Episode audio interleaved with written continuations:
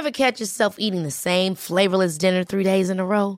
Dreaming of something better? Well, HelloFresh is your guilt-free dream come true, baby. It's me, Kiki Palmer. Let's wake up those taste buds with hot, juicy pecan-crusted chicken or garlic butter shrimp scampi. Mm. Hello Fresh. Stop dreaming of all the delicious possibilities and dig in at HelloFresh.com. Let's get this dinner party started.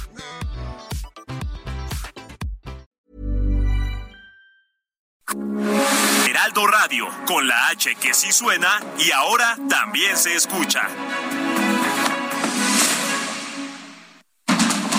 Inicia.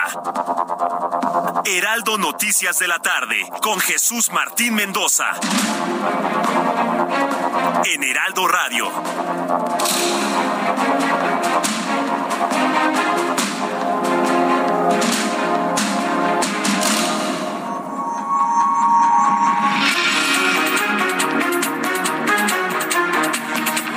Seis de la tarde en punto, hora del centro de la República Mexicana. Bienvenidos, muy buenas tardes. Iniciamos el Heraldo Radio y es viernes, afortunadamente, pero oiga, qué rápido se pasó esta semana. Hoy es viernes 8 de julio del año 2022. Escucha usted el Heraldo Radio.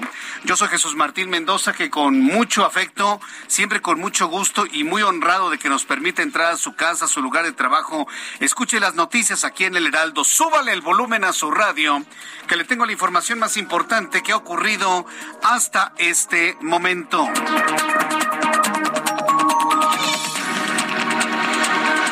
Primer lugar, quiero informarle que hoy, viernes 8 de julio, este viernes, la Secretaría de Salud ha reportado 32.569 nuevos contagios de COVID-19 en las últimas 24 horas, para un total esto ha dado a conocer la propia Secretaría de Salud para un total de 6.217.788 casos. Las defunciones a consecuencia de este virus en la última jornada fueron 46 para un acumulado oficial de 326.022 muertos.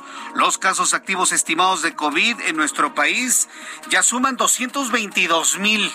Cuando empezó la, la quinta ola, la cantidad de casos activos rondaba los 25 mil, luego subió a 30 mil, luego 43 mil, de ahí dio un brinco a 90 mil y luego 120 mil, 150, 149 mil, ¿se acuerda?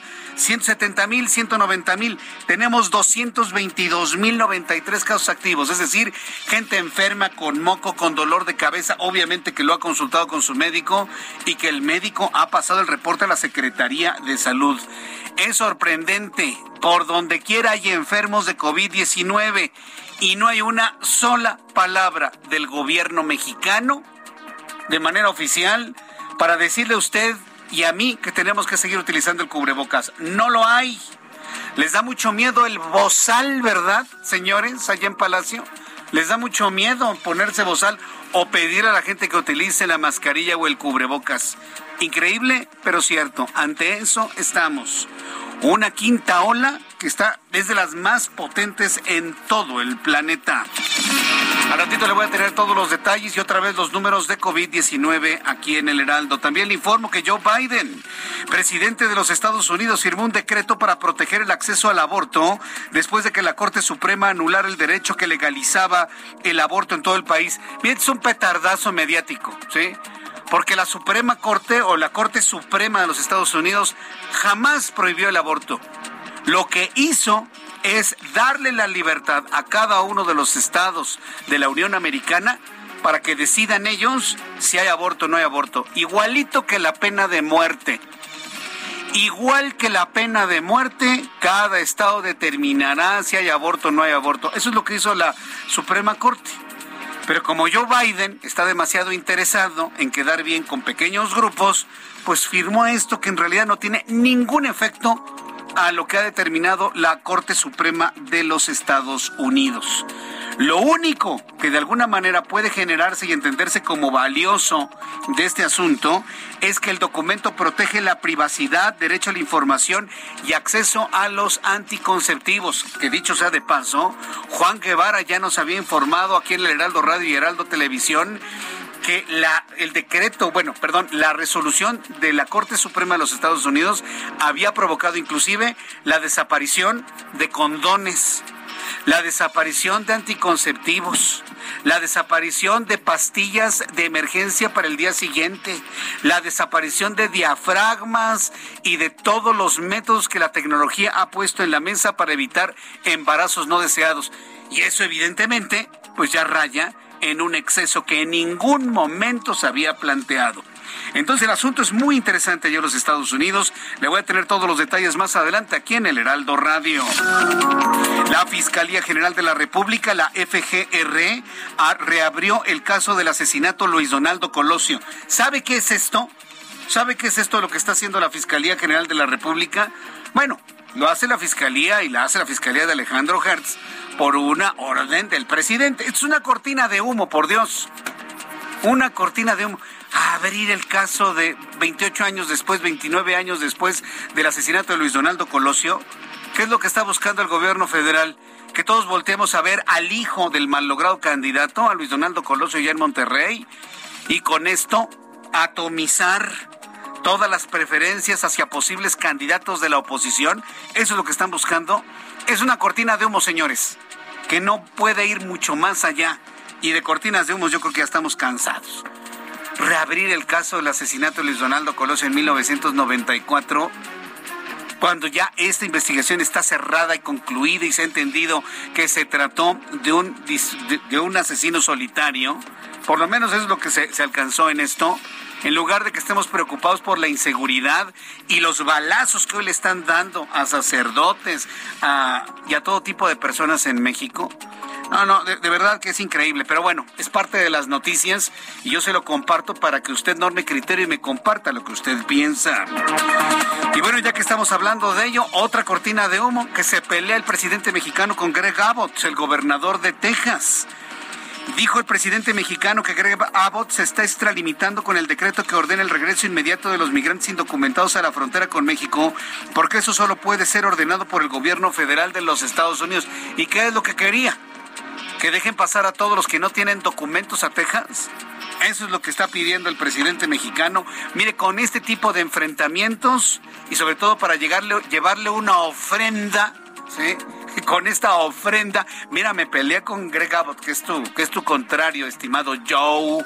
El próximo martes se va a reunir López Obrador con Joe Biden en Washington. Le quiere llevar esta ofrenda de haberse también enfrentado con Greg Abbott. En Jerez, Zacatecas, diversos enfrentamientos armados entre presuntos delincuentes y la policía han dejado un saldo preliminar de tres casas baleadas, una incendiada, casquillos percutidos de armas largas en diversas colonias de la ciudad, la suspensión de clases. Ah, pero hay que abrir el caso Colosio. En lugar de investigar estas balaceras y estos enfrentamientos del crimen organizado, ah, no, eso no es materia. Hay que reabrir las dos balas que mataron a Luis Donaldo Colosio. Sí, sí, por eso estoy comparando las noticias para que usted vea el tamaño de la tragedia. En lugar de que se investigue esto, que se puede reproducir en cualquier parte del país, estamos preocupadísimos tratando de advertir si Mario Aburto es el verdadero asesino de Luis Donaldo Colosio o no. También informo que el gobierno de la Ciudad de México anunció que a partir del lunes 11 de julio del próximo lunes dará inicio a la vacunación contra COVID-19 para menores de 9 años porque solo se cuenta con dosis suficientes para este rango de edad. Los menores de 5 a 8 años serán incluidos en otra etapa. Noticias de calificadoras. Este viernes la calificadora Moody's bajó la calificación soberana de México de BAA1 a BAA2 al argumentar tendencias económicas y fiscales que prevén seguirán mermando de manera gradual pero insistente el perfil crediticio del país. Tuvieron que bajarle la, la, calificación a nuestro país para que no ande pensando el gobierno mexicano de, ah, ya vamos mejorando. No es cierto. Lo único que se hizo esta semana en cuanto a la calificación de la deuda soberana es quitar la advertencia, pero la calificación de bonos chatarra sigue para México, ¿eh? La calificación de bonos chatarra siguen para México. Y hoy Moody's dice, ah, pues para abajo. No hay condiciones. No es que nos vaya mejor, nos calificaron mejor. No, no, de ninguna manera. Lo que pasó esta semana es que se quitó una advertencia pero la mala calificación finalmente sigue. Y para acabarla de amolar, hoy Moody's baja la calificación de la deuda soberana de nuestro país a BAA2. Ya veremos las reacciones del próximo lunes, solamente imagíneselas. Seis de la tarde con seis minutos en más de este resumen de noticias. Le informo que el hombre más rico de este planeta que se llama Elon Musk informó este viernes que sus asesores notificaron mediante una carta la rescisión del acuerdo de compra de Twitter, hecho por 44 mil millones de dólares. Musk Elon Musk acusa a Twitter de hacer representaciones engañosas como parte de la transacción. Ya no lo va a comprar. Por más que se esmeró Twitter en quitar bots, que por cierto hoy están muy, desde ayer y hoy están muy, muy, muy activos. Por más que se esmeró, cambiaron el, el, algoritmo, ya no es tan fácil entrar a ciertas páginas, cancelaron y cerraron muchas. Por más que se esmeró, Twitter, Elon Musk dice, no, no me conviene Twitter, está plagada de bots. Debería de preguntar en México. Le puedo asegurar que aquí está la mayoría de todos esos bots basura. Bueno, entonces, pero mire, ya no lo va a hacer Elon Musk. Ya, ya, no, no lo compro, adiós. Y puede comprar otra red social. Entonces, bueno, pues adiós Elon Musk en Twitter. Se antojaba bueno yo le voy a decir una cosa, era demasiado bueno para ser verdad. El autor del asesinato de Shinzo Abe, mundo conmocionado, el planeta conmocionado y sobre todo los japoneses, cuando un individuo mata de con un arma casera, imagínese, a uno de los hombres más importantes en la vida política de Japón. Shinzo Abe está muerto. El hombre que dio la bienvenida a Tokio 2020, pero que fue en 2021. El hombre que luchó contra eh, viento y marea para que esa justa deportiva se realizara debido a la gran inversión que los japoneses ya habían hecho. Shinzo Abe, un hombre fundamental, importante, gran amigo de México, fue asesinado en un acto de campaña en, eh, en una ciudad japonesa. El autor del asesinato de Shinzo Abe, el ex primer ministro japonés, confesó haber cometido el crimen porque tenía mucho odio. Dice que porque tenía mucho rencor a una organización específica a la cual creía que pertenecía el exfuncionario público, declararon autoridades en Japón de la organización mencionada por el asesinato. No se revelaron detalles. Hoy estamos ante un crimen de odio, y así lo dijo este japonés.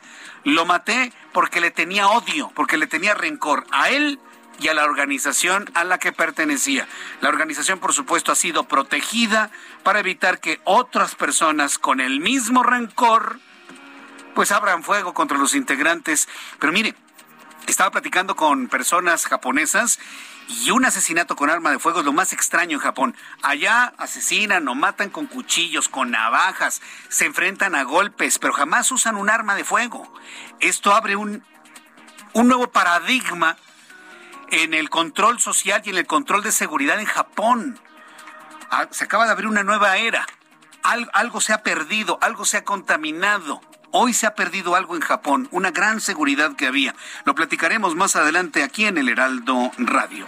Vamos a nuestros compañeros reporteros urbanos, periodistas especializados en información de ciudad. Empiezo con Alan Rodríguez. Adelante, Alan, gusto en saludarte. Bienvenido. Muy buenas tardes. Jesús Martín, amigos, muy buenas tardes. Tenemos el reporte de vialidad desde el eje central Lázaro Cárdenas, con circulación constante desde la zona de viaducto hasta el cruce con Fray Servando. A partir de este punto, el avance se torna lento debido a que tenemos reducción a la circulación, esto frente a la plaza de Garibaldi. Se está registrando esto por obras en el carril confinado del Metrobús que generan un cuello de botella. Saliendo del desnivel para todas las personas que se dirigen hacia la zona norte, podrá circular sin complicaciones hasta la zona del circuito interior. Por otra parte, el eje 1 norte con asentamientos entre el circuito interior y la avenida de los insurgentes, asimismo se mantiene hasta el cruce con la avenida Paseo de la Reforma. Por lo pronto, el reporte que tenemos. Muchas gracias por esta información. Gracias, Alan. Que te vaya muy bien. Alan Rodríguez, nuestro compañero reportero en este punto. Vamos con Mario Miranda. Adelante, Mario, te escuchamos. ¿Qué tal, Jesús Martín? Buenas tardes. Tenemos información vial de la zona sur. Te comento que traemos buen avance en el anillo periférico en dirección al sur, de Paseo de la Reforma a la Glorieta de San Jerónimo. En el sentido opuesto, encontraremos carga vehicular, Jesús Martín. Tráfico lento en Avenida Constituyentes en ambos sentidos de Observatorio al anillo periférico. Avenida Revolución de San Antonio al eje 10 sur encontraremos calidad estable. Patriotismo de Extremadura al viaducto Río Becerra con carga vehicular. Y finalmente el eje 5 Sur San Antonio, avenida Patriotismo al anillo periférico presenta carga vehicular. Martín, seguimos pendientes. Correcto, muchas gracias por la información, Mario Miranda. Buenas tardes. Hasta luego, muy buenas tardes. Ya son las seis de la tarde con 14 minutos hora del centro de la República Mexicana y escuche usted el Heraldo Radio. ¡Julio, Julio! ¡Ya lo rompiste! Seguro no tiene remedio. Pues para remedios, medicamentos y más, llega el 4x3 en todo el departamento de farmacia. Y además, 3x2 en todos los detergentes líquidos. Con Julio, lo regalado te llega. Solo en Soriana. A julio 14. Aplica restricciones.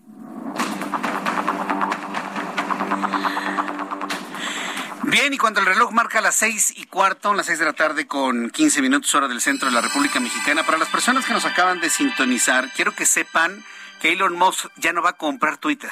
Ya no. Ya, ya, ya se echaron para atrás. Fíjense que eh, los representantes legales de Elon Musk informaron a Twitter, ¿sí?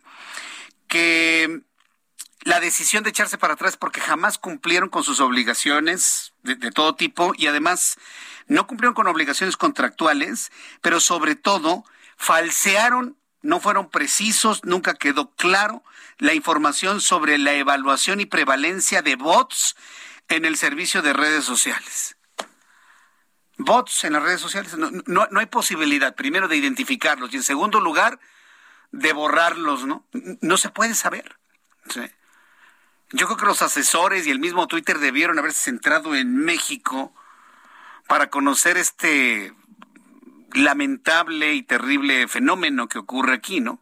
Que bueno, es propio de quien miente, pues miente también en las redes sociales, ¿no? Eso, es, eso es clarísimo.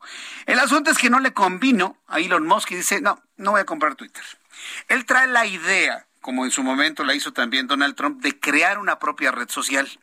Y lo que gira en el entorno es que con menos dinero, con menos de 44 mil millones de pesos, Elon Musk va a sacar su propia red social que sea similar a Twitter. En el momento que la saque, pues vámonos para allá. Pues nos vamos para allá, por supuesto, ¿no?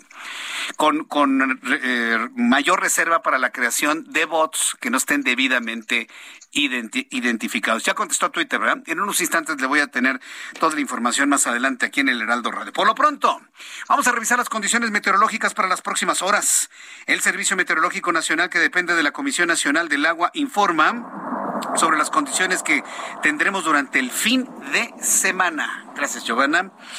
Dice el Servicio Meteorológico Nacional, monzón mexicano, onda tropical número 9, canales de baja presión y divergencia en la altura.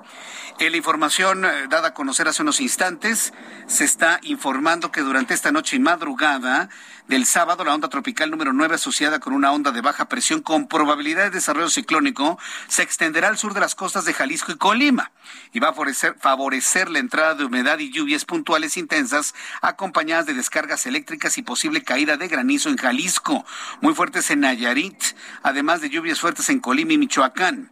El canal de baja presión extendido desde el noroeste hasta el centro de México en interacción con la entrada de humedad de ambos océanos van a producir lluvias puntuales fuertes con tormentas y probables granizadas en Sonora, en Chihuahua, en Durango, en Sinaloa, en el Estado de México, en Morelos y en el Estado de Guerrero. Vemos la onda tropical número 10. Bueno, todos los ingredientes para que tengamos un fin de semana lluviosito. ¿Se acuerdan lo que pasó el pasado fin de semana? El aguacerazo en la Ciudad de México y el hielo que cayó en la ciudad de Toluca. Bueno, pues el fenómeno podría repetirse, tal vez no con esa magnitud pero el fenómeno podría, podría repetirse, para que esté usted al pendiente. Pronóstico del tiempo en las ciudades en donde se escucha el Heraldo Radio. Qué gusto, siempre me da saludarlos. Por ejemplo, en la ciudad de Cuernavaca, para quienes ya van saliendo rumbo a Cuernavaca a esta hora de la tarde, se van a encontrar con un Cuernavaca nublado, pero con calorcito, 27 grados, la mínima 17, mañana la máxima 28. Para quienes no les gusta nada, absolutamente nada el, el calor, bueno, pues entonces hacia las montañas, hacia Mecameca, 12 grados en este momento, la temperatura mínima 3 grados, está lloviendo en estos momentos allá cerca de los volcanes, está cayendo como que granizo y algo de nieve en la parte más alta del Popo y del Iztaccíhuatl, la temperatura máxima estará en 13 grados allá. Si le gusta el calor y la playa, pues vámonos a San José del Cabo, porque tristemente Acapulco está muy peligroso. 33 grados en este momento en San José del Cabo, mínima 26, máxima 34. En Guadalajara, Jalisco, 27 grados en este momento, mínima 16, máxima 29. En Monterrey, mínima 22, máxima 37, en este momento 36. Y aquí en la capital de la República, el termómetro en este momento 24 grados, está nublado, ya no tarda en llover, la mínima 14 y la máxima 26 grados Celsius.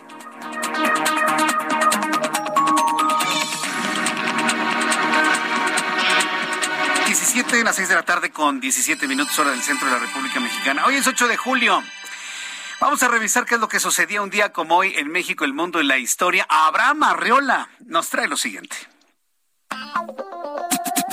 Amigos, bienvenidos. Esto es un día como hoy en la historia, 8 de julio 1563. En la actual México, el español Francisco de Ibarra funda la aldea de Nueva Vizcaya, lo que hoy es Victoria de Durango, es decir, la capital del estado de Durango.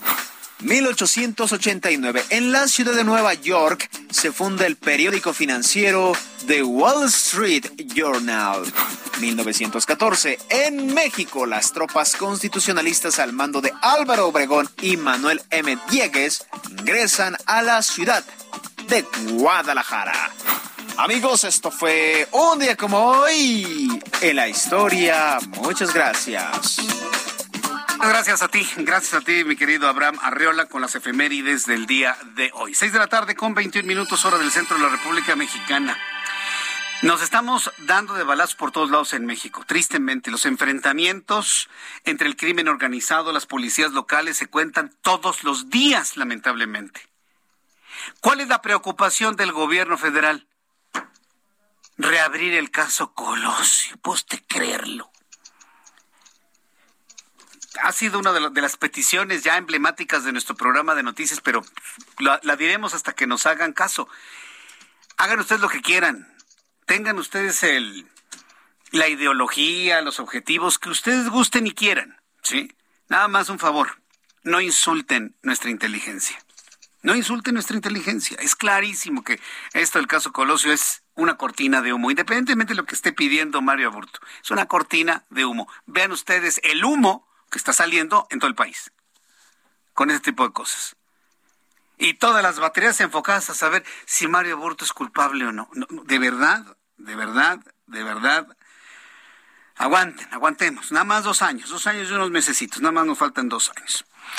La Secretaría de Seguridad Pública de Jerez, Zacatecas, informó que esta mañana se registraron dos incidentes contra dos domicilios ubicados en la cabecera municipal causando incluso un incendio en una de las casas, por lo que se sospecha el enfrentamiento armado entre grupos delincuenciales antagónicos. Después de los anuncios, o ya en este momento, lo tenemos en la línea. Vamos con Stephanie Herrera, nuestra corresponsal en Zacatecas, que nos da más detalles. Adelante, Stephanie, gusto en saludarte.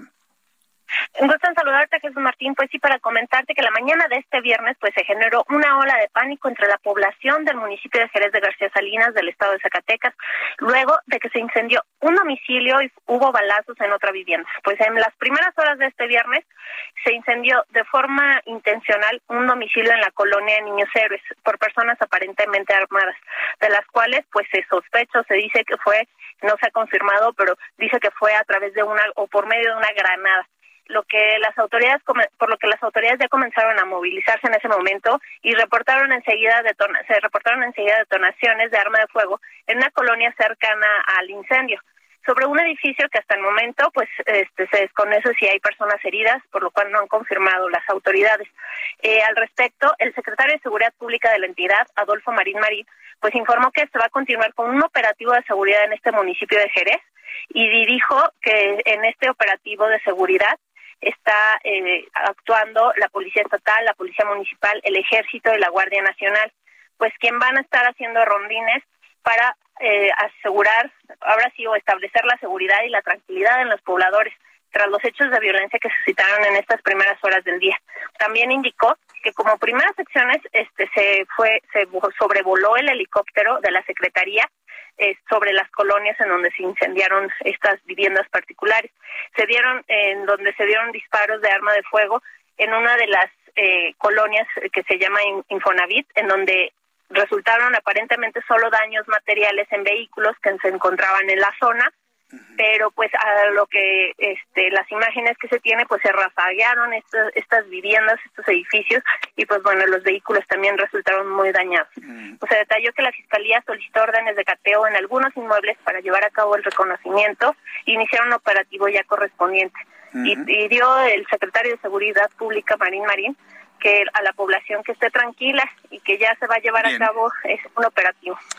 Bien, Stephanie. Seguiremos muy atentos de lo que sucede en Zacatecas. Un saludo a nuestros amigos que nos escuchan allá. Gracias y que tengas muy buenas tardes. Vamos a los anuncios y regreso enseguida.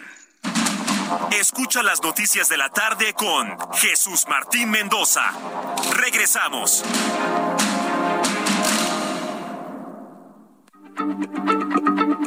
Heraldo Radio, la H se lee, se comparte, se ve y ahora también se escucha.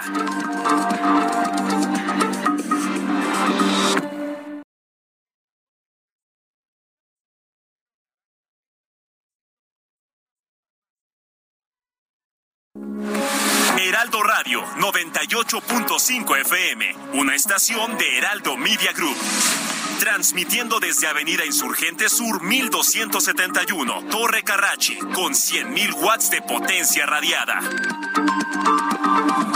Heraldo Radio, la H que sí suena y ahora también se escucha. Continúa Heraldo Noticias de la tarde con Jesús Martín Mendoza.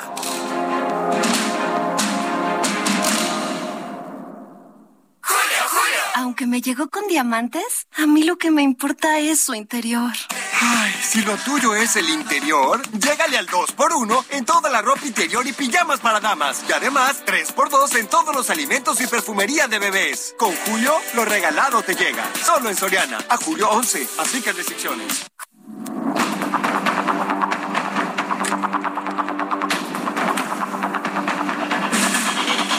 Son las seis de la tarde con 30 minutos, hora del centro de la República Mexicana. Continuamos con toda la información en el Heraldo Radio. Hoy la noticia está en los Estados Unidos. Joe Biden, presidente de los Estados Unidos, que por cierto se va a reunir con el presidente mexicano el próximo martes, hoy hizo algo que para algunos, eh, sobre todo aquellos que le aplaudieron a la Corte Suprema de los Estados Unidos, pues ha llamado poderosamente la atención. Emitió un decreto en el cual dice Joe Biden, garantice el derecho del aborto en toda la Unión Americana. ¿Qué significa esto? Que después de lo que ha determinado la Corte Suprema de los Estados Unidos de dar la libertad, y hay que entenderlo así porque así fue, de darle la libertad a cada uno de los estados de los Estados Unidos de implementar el derecho al aborto o la no penalización del aborto, así como libremente se establecen los criterios para la pena de muerte, porque eso fue lo que hizo. Joe Biden lo que está haciendo con este decreto es garantizar que en los estados donde se prohíba el aborto o se criminalice, voy a poner un ejemplo como Texas, por ejemplo, entonces ahí las personas, la mujer que desee no tener a, a, su hijo, que desee detener el embarazo, que desee detener la vida de su hijo, lo pueda hacer sin que sea condenada, recriminada, señalada, condenada, ni mucho menos. Eso es lo que ha hecho. Eh, veremos finalmente cómo no funciona, pero la parte que me parece muy valiosa del documento de Joe Biden es eh, em, evitar el exceso que esto generó. Ya nos platicaba Juan Guevara, nos lo platicaba hace algunos días, que el problema es que en el momento en que la Suprema Corte, la Corte Suprema de los Estados Unidos, determina, ¿sí? cancelar esta generalización del aborto en todo el país para que cada estado decida si lo criminaliza o lo legaliza, ¿sí? ya va a ser una decisión completa. Hay estados que empezaron a desaparecer los métodos anticonceptivos.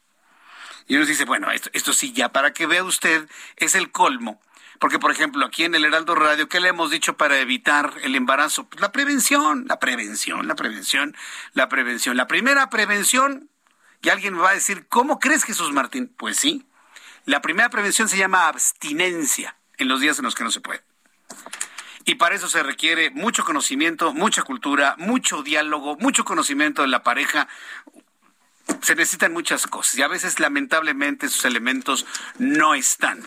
Es la primera recomendación. La segunda, pues la utilización de algún método, un método mecánico que impida la unión del espermatozoide con el óvulo. Escoge el que usted quiera. Esa es, digamos, como que la otra alternativa.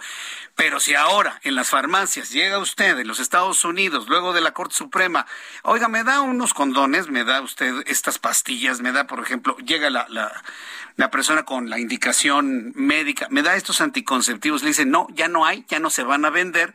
Entonces ahí sí, para que vea, se está cometiendo una gran violación a las libertades de las personas. Entonces el documento que firma Joe Biden, pues inclusive garantiza inclusive garantiza el hecho de, de, que las personas que vayan a una farmacia pues encuentren el anticonceptivo que quieren, si es que no pueden, no desean, no quieren ir a un periodo de abstinencia de cuatro o cinco días. Entonces ya se van a la farmacia, se compran lo necesario para evitar un embarazo no deseado.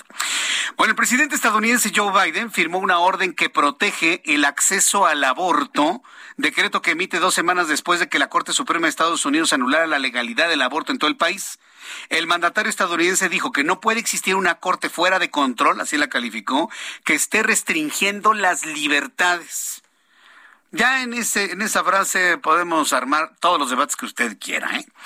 ¿eh? pero vaya, si es una libertad el que usted vaya a una farmacia y encuentre el anticonceptivo que usted desee. Yo ya le dije cuál es la primera alternativa. En este decreto firmado para atenuar el impacto de la sentencia del tribunal, declaró Biden, se protegerá la información se va a proteger la privacidad de los pacientes y proveedores, así como garantizar el acceso a anticonceptivos, medicamentos y todo tipo de implementos que ayuden a prevenir un embarazo no deseado. Desde mi punto de vista, esta es la última parte que hay que decirlo, vale la pena, más allá de, filosofías, de pensamientos, de ideologías, de, fes, de espiritualidades, más allá de ello, lo que debemos hacer es prevenir, prevenir, de la manera que sea. Si alguien le dice, ¿qué prefieres? ¿Prevenir un embarazo o cortarle la vida al niño o niña que viene? Mejor lo prevenimos. Y hay muchas formas de prevenirlo. Y de verdad es, es, condenable, ¿no? Que, que en una sociedad con tantas libertades, con tantas posibilidades, con tanta tecnología, con tanta tecnología, hoy ocurran, entre comillas, accidentes. Qué triste, ¿no? Que le digan a un niño accidente. ¿Quién sabrá de quienes me escuchan que fuimos o fueron un accidente? Para empezar, ¿no? Ay, es que fue un accidente, un accidente. Evitemos esos accidentes previniendo. Yo soy de la edad de prevenir, como usted quiera, pero prevenga. Prevenir es lo mejor. Que hoy no se puede, pues aguántese. Bañitos de agua fría, Dos, tres días, cuatro máximo, ¿eh? Y ya todos los demás. Bañitos de agua fría. Pero bueno, yo sé que más de uno me va a decir, ¿cómo crees Jesús Martín? Ah, bueno, está bien, pues cada quien. Yo ya cumplí con decirles que prevengamos para no tener que tomar decisiones que en el futuro tengamos que lamentar. Son las seis con treinta y seis, con treinta y siete horas del centro del de la República Mexicana. Yo le invito para que me envíe sus comentarios sobre esto a través de arroba Jesús Martín MX, a través de YouTube en el canal Jesús Martín MX. Ya que seguimos hablando de los Estados Unidos, Greg Abbott, gobernador de Texas, está extralimitado con la orden de regresar a los migrantes ilegales a México. Esto lo dijo hoy Andrés Manuel López Obrador en su conferencia matutina. Argumento que da por que da porque asegura que es una decisión que no le corresponde a Greg Abbott. En cambio son decretos que solo el gobierno federal de Estados Unidos puede emitir. Yo no entiendo a López Obrador, ¿eh? En esta declaración yo no lo entiendo. Porque si López Obrador se dice amigo de Donald Trump, si López Obrador quería que Donald Trump se hubiese mantenido al frente del gobierno de los Estados Unidos, estarían en este momento trayendo a todos los migrantes y a todos los que piden asilo político en Texas hacia el lado mexicano. ¿Cuál es la diferencia? ¿Cuál es la diferencia? Entonces yo no entiendo. Greg Abbott es republicano, exactamente igual que Donald Trump. Es más, Greg Abbott es un gran admirador de Donald Trump y lo único que está haciendo Greg Abbott es poner en marcha una política migratoria que en su momento impuso Donald Trump.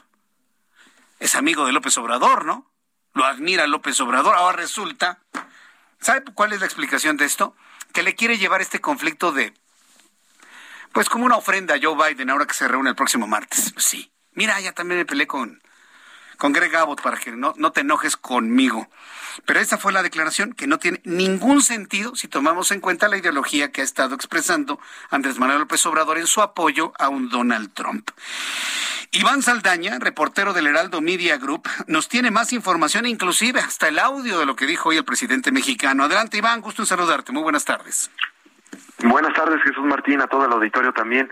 Pues sí, desde Palacio Nacional, el presidente López Obrador también aprovechó esta medida que eh, llevó a cabo el gobernador de Texas y llamó a darle la espalda electoralmente al gobernador Greg Abbott, quien va ya anunció desde hace algunos meses que va a buscar reelegirse en el cargo en las elecciones de noviembre próximo para, pues dijo el presidente más bien, dijo que hay que darle la espalda a estos políticos, se refirió a quienes están encabezando pues campañas anti-inmigrantes para beneficiarse electoralmente. Esto a raíz de esta declaración que tú narraste, Jesús Martín, de que dijo el presidente López Obrador, el gobernador de Texas, se está extralimitando en sus funciones al dar el pasado jueves, el día de ayer, la autorización a las orden, eh, a las fuerzas del orden estatales que detengan y regresen a los migrantes indocumentados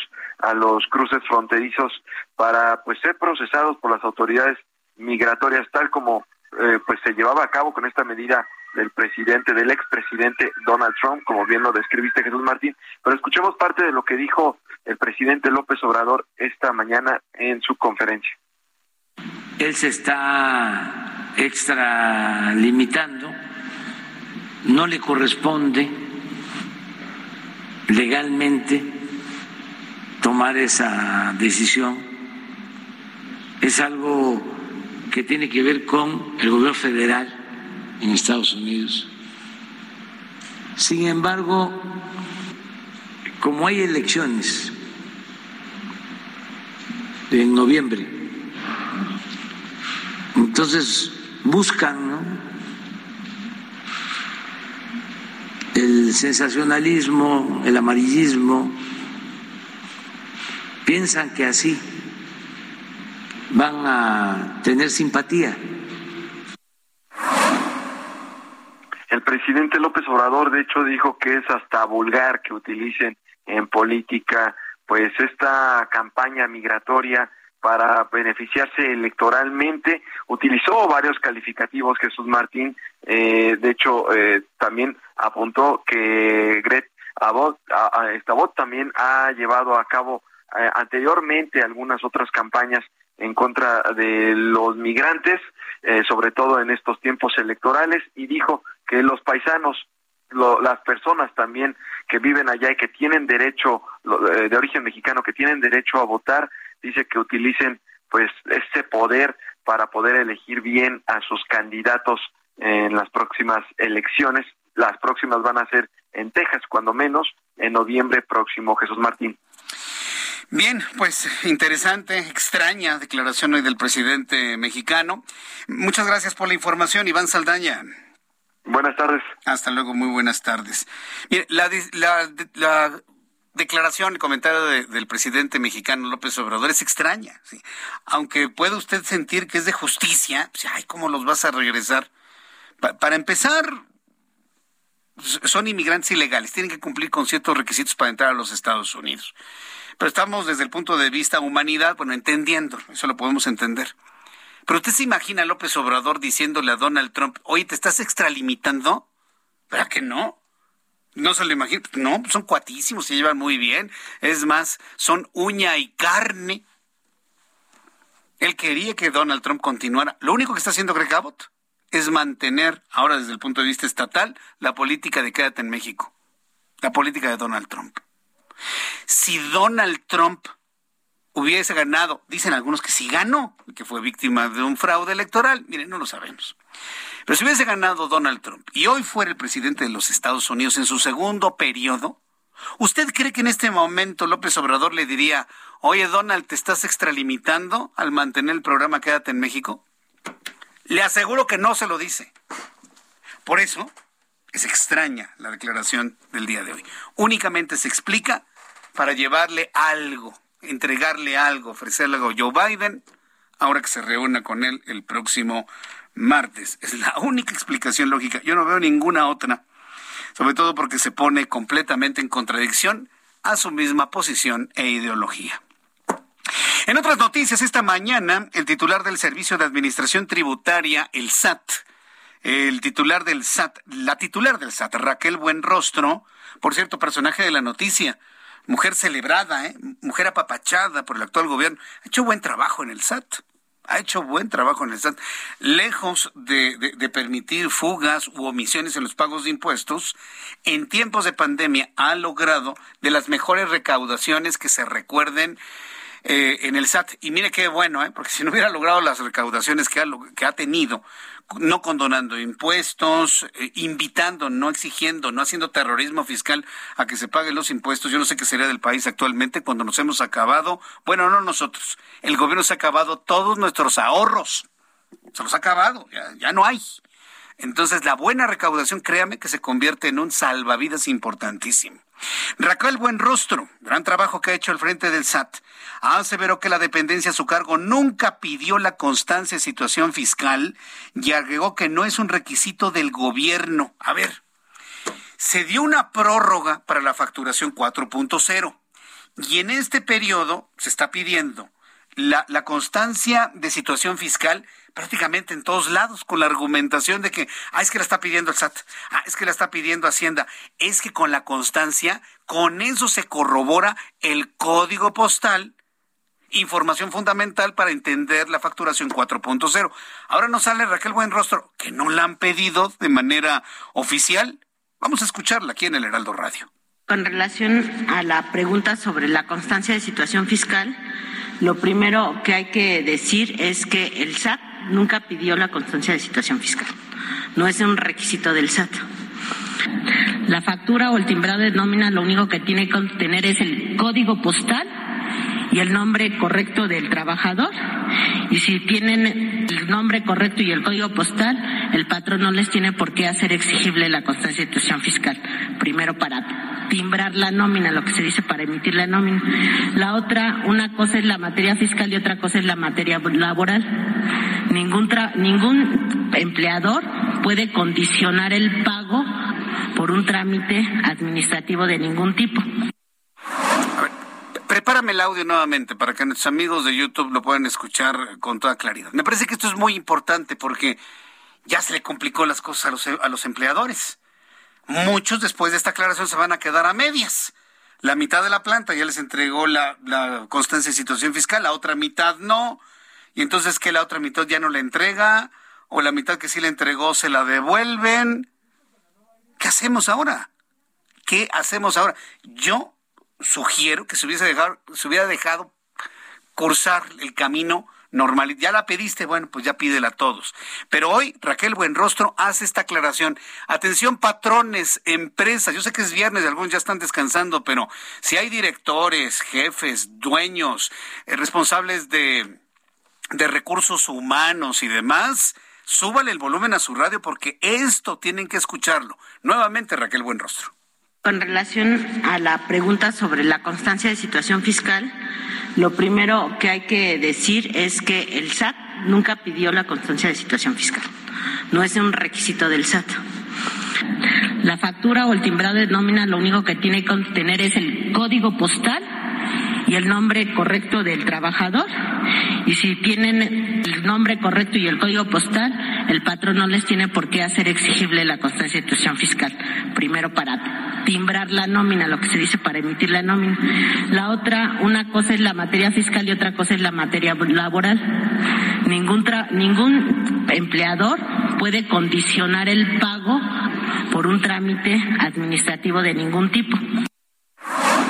No, bueno, ya me imagino los rostros de muchos responsables de departamentos de recursos humanos que han estado pidiendo a sus empleados, tu, constancia, me urge tu constancia, mándame. No la ha pedido el SAT. Ya estaremos investigando por dónde se dio esta información. Bueno, hasta aquí este tema. Seis de la tarde con 48 minutos. Vamos a un asunto que ha ocurrido en el estado de Querétaro. Asunto que vale mucho la pena que le ponga atención para que vea hasta dónde puede llegar una negligencia médica. Entro en comunicación con Rodrigo Mérida, él es nuestro corresponsal en la ciudad de Querétaro. Estimado Rodrigo, bienvenido. Danos la información, por favor. Muchas gracias, Martín. Buenas tardes, buenas tardes al auditorio. Déjame platicarte este caso de negligencia médica y un mal diagnóstico en el Instituto Mexicano del Seguro Social de Querétaro, donde Vanessa perdió piernas y matriz. En el año 2018, Vanessa acudió a la Clínica 9 del Instituto Mexicano del Seguro Social, ubicada aquí en Carrillo Puerto, en el municipio de Querétaro, debido a problemas con un dispositivo intrauterino traslocado que le provocó una infección generalizada. Le retiran el DIU, los doctores se van, la dejan expuesta y así literalmente en entrevista me dice que la dejaron así abierta hasta que llega un camillero y él es quien le cierra sus piernas, la tapa y la lleva a la sala de recuperación. De ahí Vanessa es dada de alta, empieza a sentir malestar, regresa al médico, acude al químico, le dicen que ahí no es, que es con su médico familiar, va con su médico familiar y le comenta que no tenía nada que ver el legrado con lo que se estaba presentando, con los malestares que tenía en ese momento y que era una simple gastrocolitis. El 2 de octubre le dan tres paros cardíacos, el último declarado muerte clínica de mediodía y posterior un coma de nueve días. Durante este coma le fue retirada su matriz. Le hicieron un empaquetado y un desempaquetado de órganos y 32 transfusiones de sangre porque ya, pues ya no tenía hemorragias y no sabían de dónde venían. La Comisión Nacional de Derechos Humanos señaló en su documento que literalmente este procedimiento aplicado fue resultado de una inadecuada atención médica, un diagnóstico deficiente e incompleto y de un inadecuado seguimiento de control que permitieron el avance importante de la infección que pudo prevenirse. Así lo señaló textualmente la CNDH en su recomendación. En breve comunicado, la delegación estatal del INSE en Querétaro, sin mayores detalles, dio a conocer que atenderá esta recomendación, la 118 al 2022, y que la Coordinación de Atención a Quejas y Casos Especiales del INS informa que el INS Querétaro analiza la recomendación emitida por la Comisión Nacional de Derechos Humanos. El INS pretende darle una compensación, Jesús Martín escucha, de 88 mil pesos únicamente a lo que Vanessa sufrió por la amputación de ambas piernas, matriz, por una negligencia médica. Vanessa pide que las autoridades del INSS sean empáticos. Yo platiqué con ella y es una mujer aguerrida, valiente y dio a conocer su caso y quiere que su caso se ha conocido por otras personas y que se den el valor a denunciar. Así las cosas, Jesús Martín. Vaya, qué, qué, qué, caso, ¿eh? Rodrigo Mérida, gracias por ponernos en antecedente de este asunto ocurrido allá en Querétaro. Muchas gracias, Rodrigo. Buenas tardes. Hasta luego, muy buenas tardes. ¿Sabe quién está en la línea telefónica? Precisamente Vanessa. Precisamente Vanessa, la mujer que fue amputada, que le fue retirada su matriz por una mala praxis. Ahorita le vamos a preguntar qué fue lo que ocurrió. Vanessa Dip Velázquez, gracias por tomar la comunicación el día de hoy aquí en el Heraldo. Buenas tardes. Hola, buenas tardes. Muchísimas gracias por, por otra vez este, invitarme a, a su espacio. Muchas gracias por, por aceptar estar aquí, Vanessa, en nuestro programa de noticias. Ya nuestro compañero corresponsal hizo un, un recuento de lo, de lo ocurrido. Yo, yo tengo una duda. Cuando te retiran el, el, el DIU, ¿te abandonaron ahí en el, en el, lugar? ¿Cuánto tiempo pasó? ¿Nunca volviste a ver a los médicos? ¿Eso fue lo que provocó no. la infección o qué fue lo que ocurrió? Bueno, después de que me retiran el DIU con el legrado, este, eh, durante, mientras me hacían el procedimiento, yo recuerdo que los médicos estaban platicando de que pues ya era tarde, que no habían comido, que tenían hambre y pues terminan, me dicen ya te lo quité, fue algo rápido, este, y se van, se salen a se salen a comer, me dejan expuesta aproximadamente un tiempo de entre media hora, 40 minutos hasta que llega el camillero que me iba a llevar a sala de recuperación. Él es quien me tapa, me cierra las piernas. A mí me dio mucha pena porque pues no es lo mismo que un médico te vea que una persona pues desconocida. Sí. Este, y pues fue él el que me ayudó. Ahí este pues me comentan que agarré una bacteria hospitalaria este por pues porque aunque está con pues desinfectado todo el área y eso no es pues siempre hay un riesgo. Sí, la bacteria nosocomial. Una bacteria. Ajá. Correcto. Ahora bien, desde que pasó eso, ¿cuánto tiempo pasó hasta el momento en que le determinaron eh, extirpar tu matriz y las piernas? ¿Por qué las piernas, Vanessa? Fue del 20 de septiembre al 2 de octubre. O sea, o sea en cuestión de una semana, dos semanas.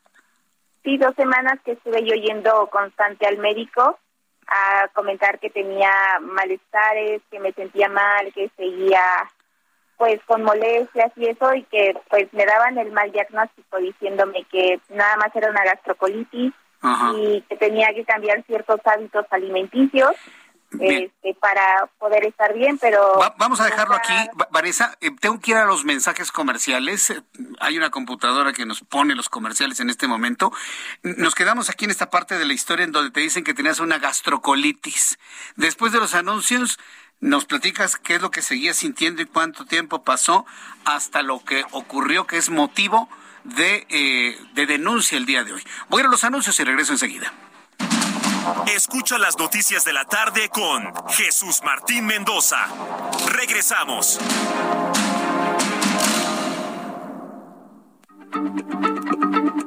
Heraldo Radio, la H se lee, se comparte, se ve y ahora también se escucha.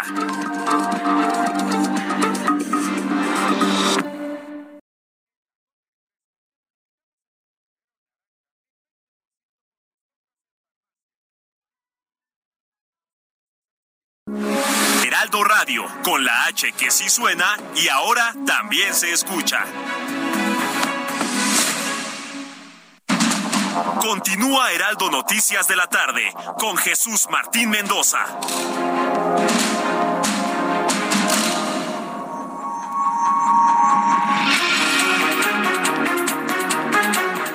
Son las siete en punto, hora del centro de la República Mexicana. Vamos a continuar con la entrevista que ya le presentaba el día de hoy con Vanessa Di Velázquez.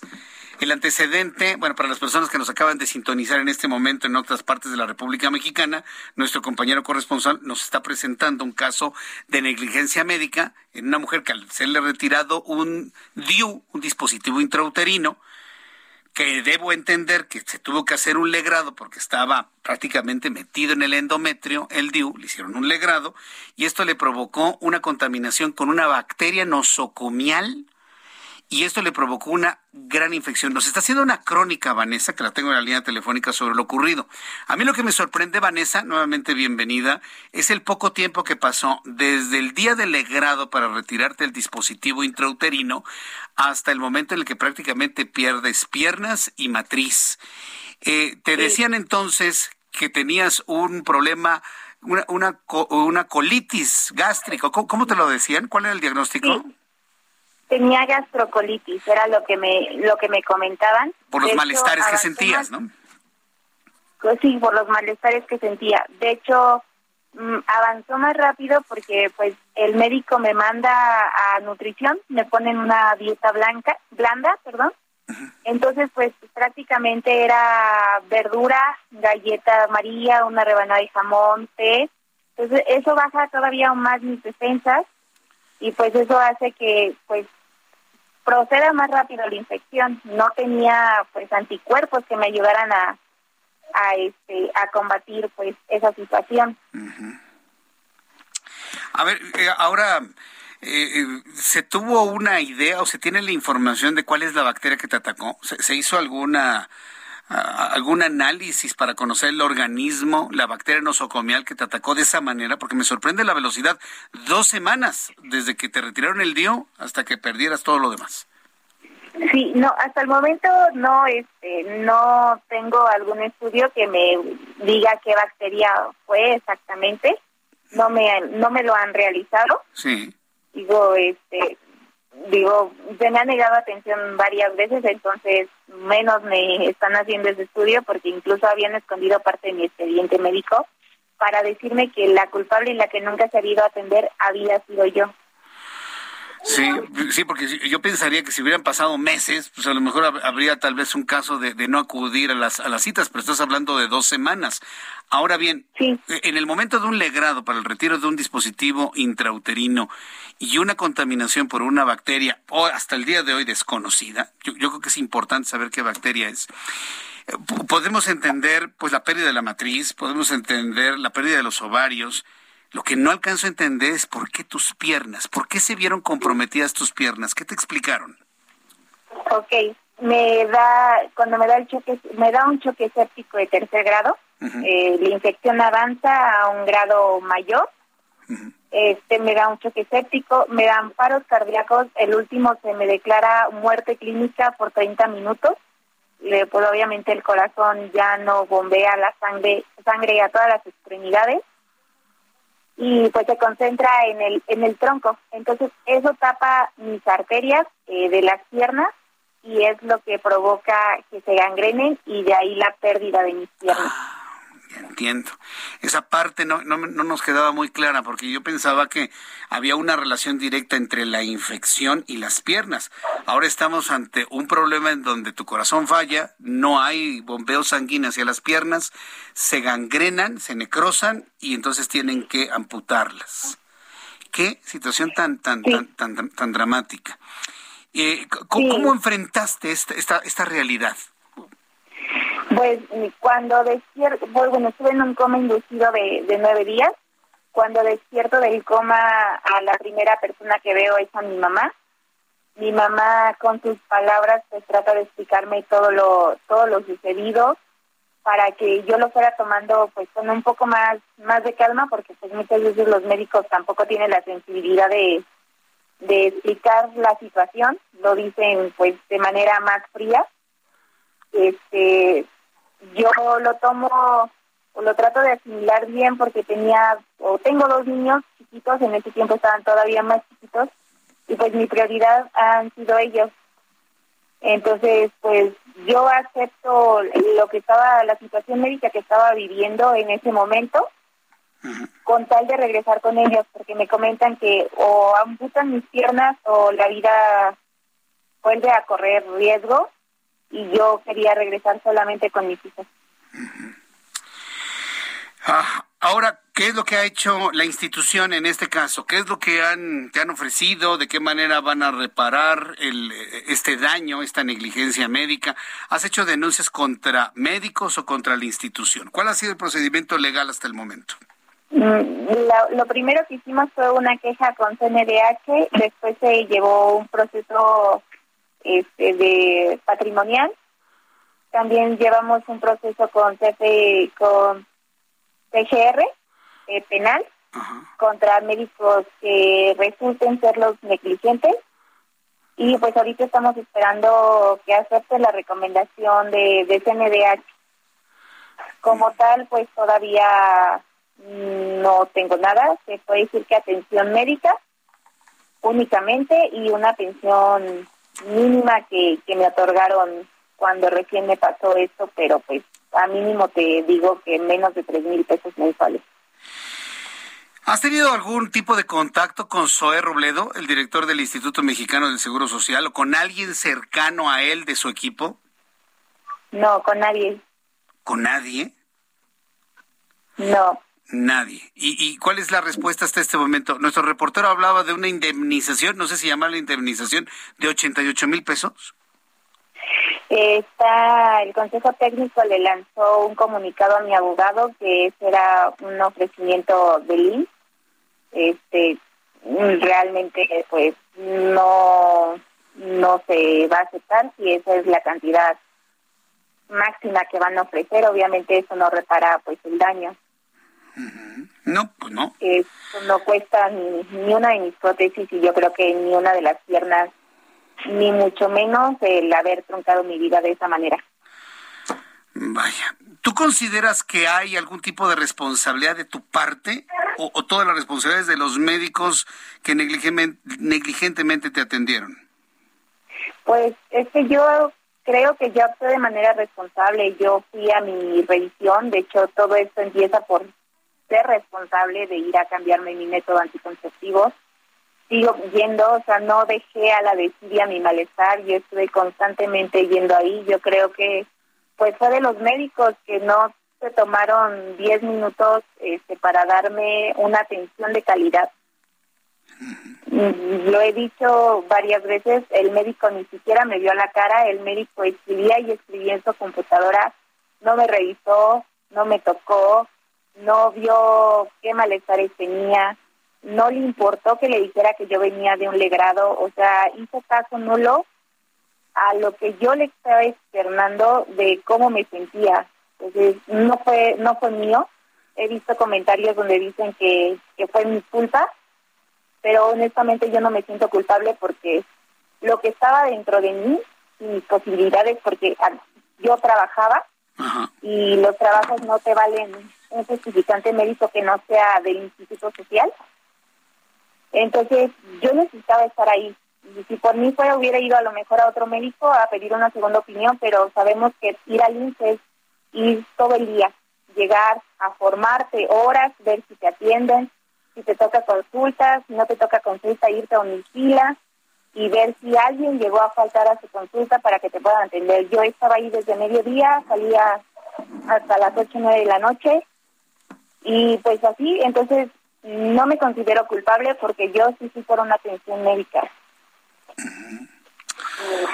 Maya, ¿qué, qué, esperas suceda después de todo esto? ¿Qué, ¿Qué, le pides tú al Instituto Mexicano del Seguro Social? ¿Qué le pides tú a la justicia en México, sobre todo al, al, pensar en esos médicos que ni siquiera te miraban a la cara, ahora que nos has narrado esto? Yo le pido que sean empáticos, no nada más conmigo, no nada más hacia mí esa atención, sino a todas las personas que van a, a pedir una atención médica, porque creo que es nuestro derecho es lo menos que merecemos una atención médica de calidad. Nos descuentan muchos impuestos de muchas cosas para pagar ese tipo de servicios. Entonces, lo menos que merecemos pues es, es una atención médica y es lo que yo pido, que se pongan empáticos, que vean las situaciones, que en mi caso vean el daño que han causado, que se pongan un poquito en mi lugar, que, que piensen si, si a ellos les pasara eso, si estarían conformes con lo que están ofreciendo, si podrían llevar su vida, si ellos podrían soportar cuatro amputaciones, casi cinco amputaciones, eh, en menos de cuatro años. Mm, yo creo que no, no les gustaría, yo creo que ni a su peor enemigo le desearían eso, entonces yo pido que sean empáticos, que tengan calidez humana, que recuerden el por qué quisieron ser médicos desde un principio, ¿no? Y también lo he comentado. Sí yo creo que si a un niño le preguntas qué quiere ser de grande y te dice doctor y le preguntas la razón, te va a decir que para salvar vidas. Y estoy segura que ellos quisieron empezar a ser médicos por ese motivo, por ayudar a alguien y no por perjudicarle la vida. Sí, en, en, eso tienes toda la razón. Quiero preguntarte, ¿cómo te mantienes con el ánimo? ¿Cómo te mantienes con ese, esa fuerza para poder compartir la historia en una entrevista de radio, como es este caso, para enfrentar la vida, para buscar trabajo, para continuar luchando y encontrar algo de justicia. ¿Cómo, lo haces? ¿Quién te lo motiva? ¿Cómo, cómo, cómo lo trabajas emocionalmente? Me lo motivan mis hijos.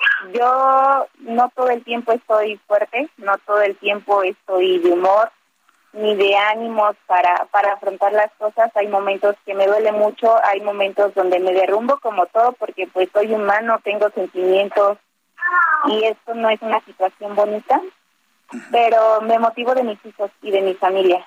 Tengo que ser el pilar para ellos, tengo que verme fuerte para ellos y me necesitan, me necesitan mucho y en ese tiempo me necesitaban más porque eran niños de 4 y 7 años. Entonces yo ocupaba estar con ellos. Soy mamá soltera, tuvieran a su papá que fuera responsable y eso, pero no tuve la fortuna de, o no tuve la inteligencia de escoger a un buen papá. Entonces yo soy mamá y papá para mis hijos y me necesitaban. Entonces ellos son mi fuerza, ellos son mi motivo y son la razón por la que yo alzo la voz, por la que lucho por mis derechos, por la que pido justicia. Y aparte porque en este tiempo he llegado a conocer situaciones similares a las mías o similares en cuestión de negligencias, no precisamente por la misma razón que, que la mía, porque creo que mi caso es muy raro, ¿Sí? pero pero que han pasado por situaciones así, personas que por un error llegan a pasar de convencionales a discapacidad de un día a otro, entonces pues de ahí voy agarrando un poquito de fuerza, quiero no nada más hablar por mí, sino hablar por todas las personas que a lo mejor en su momento no fueron escuchadas, que a lo mejor en su momento no salieron bien de, de una batalla y hoy no pueden contar su historia, no pueden quejarse. Entonces yo creo que pues de ahí me agarro. Sé que más gente necesita saber que se puede pelear, que necesita saber que hay abogados que sí pueden llevar este caso como, como es el mío. Muy bien. Que la verdad le agradezco mucho a mi abogado.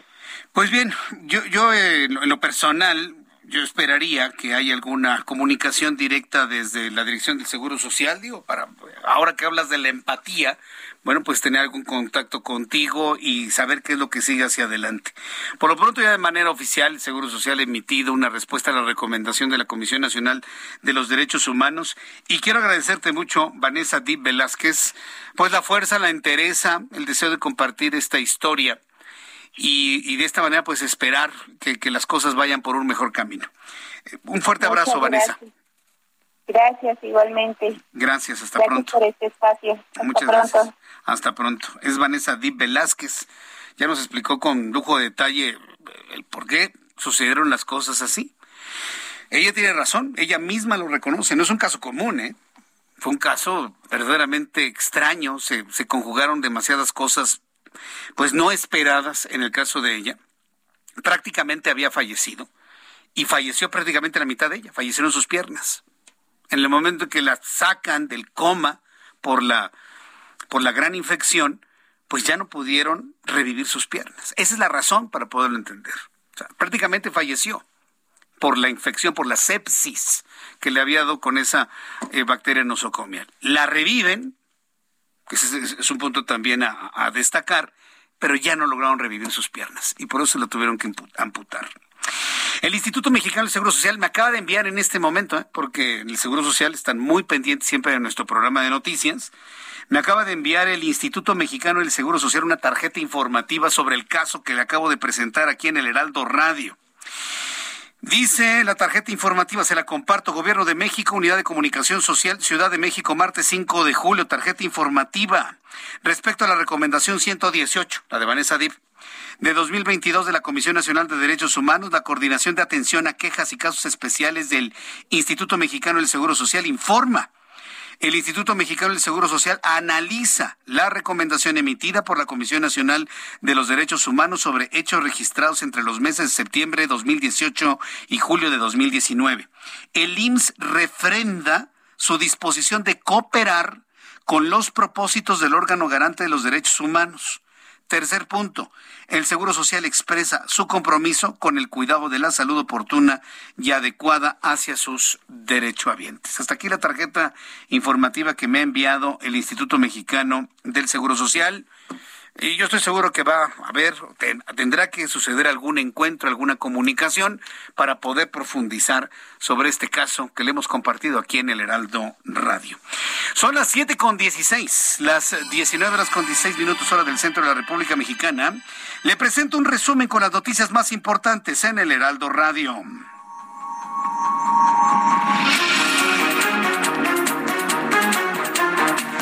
Primer lugar, en este resumen de noticias, le doy a conocer que hoy, viernes 8 de julio, la Secretaría de Salud reportó 32.569 nuevos contagios de COVID-19 en las últimas 24 horas, para un total de 6.217.788 casos. Las defunciones a consecuencia de este virus en la última jornada fueron 46 para un acumulado oficial de 326.022 muertos. Los casos activos estimados de COVID-19 en nuestro país ya son de 222.093 casos, más de 220.000 enfermos de COVID-19. Le aseguro que hoy se enteró de alguien más que tiene COVID-19. Le doy a conocer que la Comisión Nacional del Agua anunció que Bonnie se degradó a tormenta tropical, lo que sumado a que se alejó de las costas mexicanas ya no representa ningún tipo de riesgo o amenaza para el territorio mexicano, aseguró la Conagua a través de sus redes sociales. La Asociación de Zoológicos, Criaderos y Acuarios de México informó que elementos de la Fiscalía General de la República iniciaron la búsqueda de fosas clandestinas de felinos en el predio donde se ubicaba el santuario. Santuario santuario entre comillas. No era un santuario, era el infierno para estos felinos jaguar negro y tigre blanco en las inmediaciones del lugar. Investigadores de la Universidad de California desarrollaron un detector de cepas de COVID-19 empleado en aguas residuales. La tecnología utiliza nanoesferas que descubren el ARN viral, lo secuencian encontrando mutaciones no conocidas hasta el momento.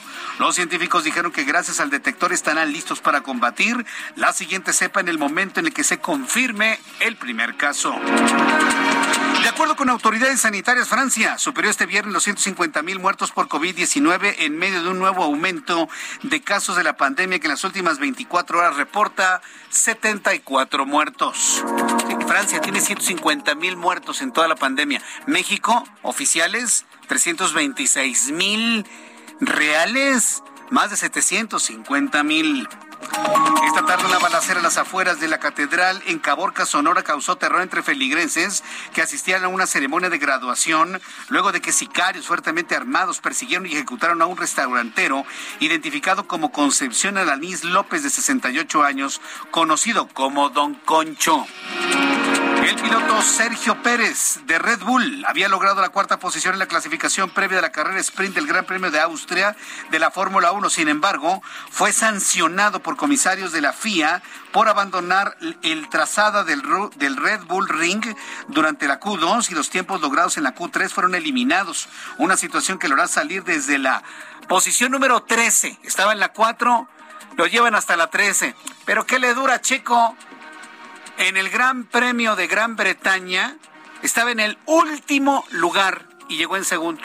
Así que bueno, para los seguidores del gran Checo Pérez, bueno, pues esto es absolutamente nada. Estoy seguro que podrá lograr mucho el gran Checo Pérez. Hasta aquí nuestro resumen de noticias. Yo soy Jesús Martín Mendoza. Le invito para que siga con nosotros. 7 con 20. Vamos rápidamente a revisar las condiciones vehiculares con nuestros compañeros reporteros urbanos. Vamos con Alan Rodríguez. Adelante, Alan. ¿Dónde te ubicas? Jesús Martín, amigos, muy buenas tardes. Avenida Monterrey, desde el cruce con viaducto hasta la zona de la Avenida de los Insurgentes, presenta asentamientos. Estos son ocasionados por el cambio de luces del semáforo. Para quien se desplaza al sur de la capital, sobre la Avenida de los Insurgentes, ya presenta carga desde el cruce con viaducto hasta la zona del Parque de la Bombilla. En el sentido contrario, desde el cruce con Río Miscuac hasta la zona de Extremadura, el eje 7 sur, tenemos ligeros asentamientos y avance completamente a vuelta de rueda a partir del cruce con viaducto hasta la zona de la glorieta de los insurgentes. Por lo pronto, el reporte que tenemos. Muchas gracias por esta información, Alan. Continuamos al piso. Buenas tardes. Mario Miranda, qué gusto saludarte. Bienvenido, Mario. ¿Qué tal, Jesús Martín? Buenas tardes. Pues nos encontramos en Paseo de la Reforma y esquina con la Avenida Hidalgo. Y es que en este punto se ha colocado un parabús provisional de estos que brindarán apoyo ahora que se cierre la una la línea 1 del metro Jesús Martín. Y podemos apreciar que en este parabús que corre en direcciones Metrobús, corre en dirección hacia San Lázaro, hacia la Alameda Oriente y hacia Pantitlán, pues ya podemos apreciar que hay aproximadamente pues más de 300 personas aquí formadas para utilizar el Metrobús Jesús Martín. Han colocado unas carpas donde están todas las personas formadas, pero nos llamó la atención que ya está saturado pues de personas. No quiero imaginarme el lunes cómo se va a presentar este parabús de personas, ya que no habrá servicios del metro Jesús Martín. Gracias por la información, Mario Miranda.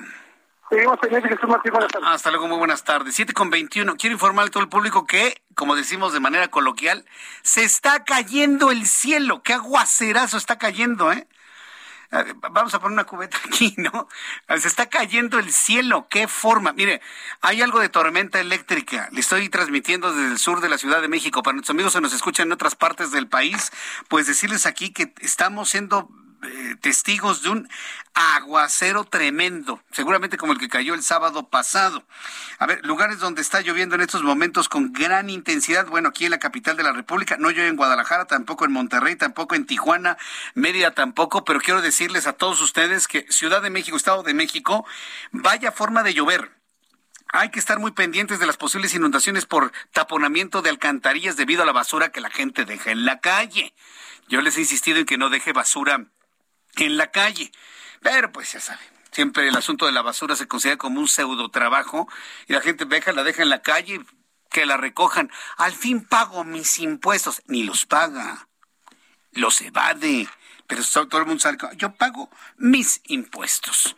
No deje la basura en la calle, por favor, porque con estos aguaceros se le puede inundar su casa.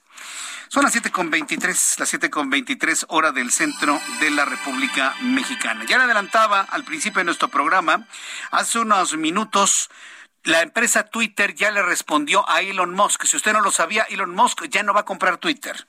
Ha decidido retirar su oferta de 44 mil millones de dólares. ¿Por qué Elon Musk no va a comprar Twitter?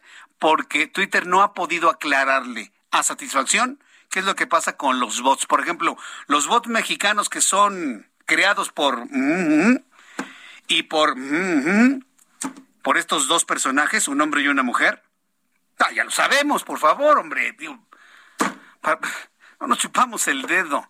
Los bots creados por y por que le, que le pregunte Twitter a estas dos personas, porque precisamente por actividades de estos dos sujetos, un hombre y una mujer, Hoy la empresa no la va a comprar Elon Musk. Así de claro. ¿Qué contesta Twitter? Bueno, respondió que demandará a Elon Musk. Sí, sí, sí, imagínese de lo que estamos hablando. Twitter va a demandar a Elon Musk, presidente de Tesla y SpaceX, por cancelar el acuerdo de compra por 44 mil millones de dólares. A ver, Twitter, sin que se tratara de un due diligence con compromiso de compra. Pero bueno, vamos a ver finalmente cómo se da este enfrentamiento. Después de los anuncios le platico más. Twitter anuncia demandar a Elon Musk por no comprar Twitter. Regreso con esto después de los mensajes y le invito para que me escriba a través de Twitter, precisamente arroba Jesús Martín MX, y YouTube en el canal Jesús Martín MX. Escucha las noticias de la tarde con Jesús Martín Mendoza. Regresamos. Heraldo Radio, con la H que sí suena y ahora también se escucha.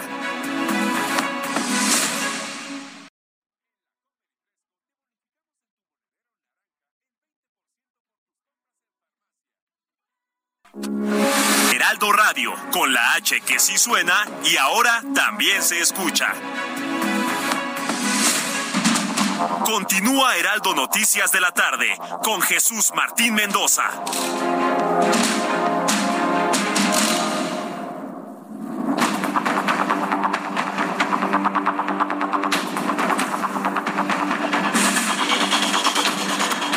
Son las 7.30, las 7.30 hora del centro de la República Mexicana. Continuamos con la información en el Heraldo Radio. Eran las 11 de la noche eran las 11 de la noche, tiempo del centro de México, aproximadamente las 11, un poquito más de las 11 de la noche. La una de la tarde del día siguiente, del viernes, en Japón. Nos, eh, nos llevan 14 horas de distancia en Japón. 14, nada más imagínense. Hora y media antes, Japón era testigo de uno de los, eh, de los acontecimientos que más han conmocionado la vida de los japoneses. El asesinato de un político en plena calle con arma de fuego si usted hace un análisis de los problemas de inseguridad de los japoneses, de los problemas de, muerte entre los japoneses, no va a encontrar usted armas de fuego, va a encontrar cuchillos, navajas, va a encontrar usted, por ejemplo, muchos suicidios. la sociedad japonesa es, ay, ¿cómo decirlo? Es, tan, es tan metódica, es tan estricta, es tan exigente a sí misma que hombres y mujeres que no logran encajar en los niveles de calidad, en los niveles de exigencia, entran en profundas depresiones y se suicidan. Eso es un problema social que tienen en Japón. El alto nivel de suicidios por no encajar en los altos estándares de exigencia y de calidad eh, en Japón. Pero de ahí a que le hablemos que en Japón suceden cosas como en México, porque aquí han sucedido, y vaya que si sucedieron a pasto el año pasado, de políticos que en su arenga política de campaña le den tres balazos y queden muertos. ¿Cuántos casos le he presentado aquí en el, en el Heraldo Radio? ¿Cuántos casos? Que ya mataron al candidato de tal lado, que se acuerda de la candidata allá en Guanajuato, que ya mataron a tal candidato mientras daba su discurso. Sucedió en Japón. No sé qué es lo que más ha asombrado a los japoneses. Si la muerte de un hombre bueno como lo fue Shinzo Abe, amigo prácticamente de todos los presidentes del mundo, o la forma en la que lo mataron. Con un arma hechiza, un arma casera. O sea, nada, nada que coincida con la forma en la que pues, los problemas de inseguridad también existen en Japón. El asesinato del ex primer ministro de Japón, Shinzo Abe, y además, si a esta semana le sumamos la renuncia de Boris Johnson, pues han marcado el camino del mundo durante esta semana. En la línea telefónica, Brenda Estefan, analista en temas internacionales, a quien le agradezco estos minutos de comunicación desde el otro lado del mundo. Estimada Brenda, gusto en saludarte, bienvenida. Muy buenas madrugadas por allá, buenas noches aquí en México.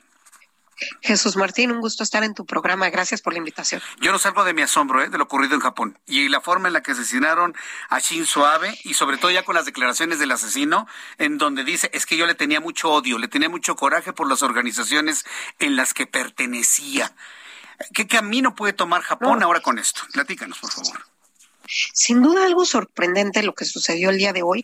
Los japoneses verdaderamente estaban incrédulos ante estas imágenes porque como bien señalabas, Japón es un país que de entrada no tiene un problema de circulación de armas de fuego, como es el caso de Estados Unidos, no tiene un problema de asesinatos comunes y frecuentes, como es el caso de México. En 2020 hubo solamente un asesinato con arma de fuego en Japón, un país que tiene una población de tamaño similar a la de México, cerca de los 130 millones de habitantes, y solamente una muerte en 2020 por arma de fuego.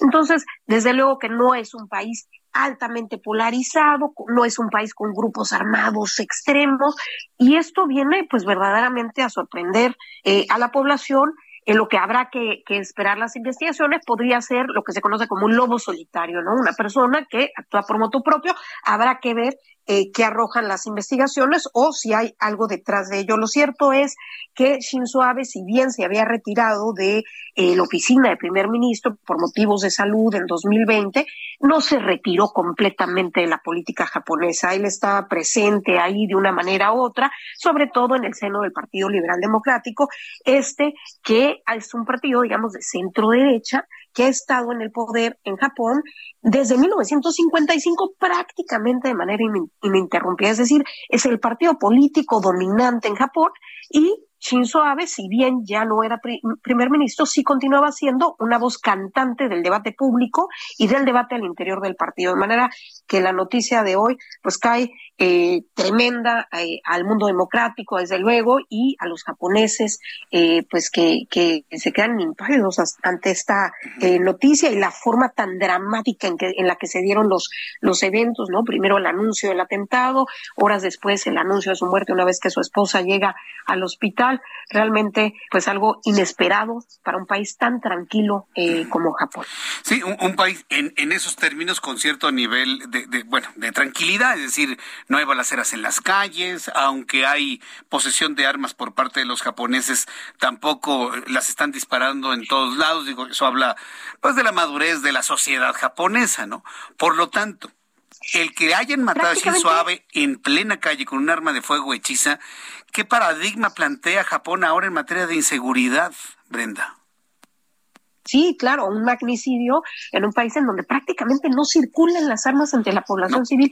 Para tener acceso a un arma hay que pasar por 12 etapas, por 12 controles. Es verdaderamente complejo, incluso a gente que tiene alguna eh, por la casa, etcétera, eh, pasa por un proceso larguísimo y complicadísimo. Realmente, a diferencia de otros países, es extremadamente raro que un japonés eh, civil posea un arma. Entonces, este caso pues lo muestra, en realidad no tira con un arma eh, pues comercial, sino con un pues un arma hechiza, como bien señalas, pero en efecto es un paradigma en donde eh, ciertamente no puede es la muerte de una persona, es un magnicidio, pero si, eh, si comparamos con los números, por ejemplo, de México, en 2020, mientras que en Japón hubo una muerte por arma de fuego, en México hubieron 24.160 muertes por arma de fuego el mismo año con una población de tamaño similar.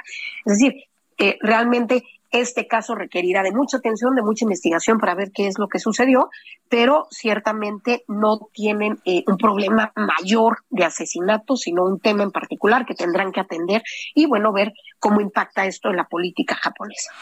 Sí, vamos a ver cómo impacta la política japonesa.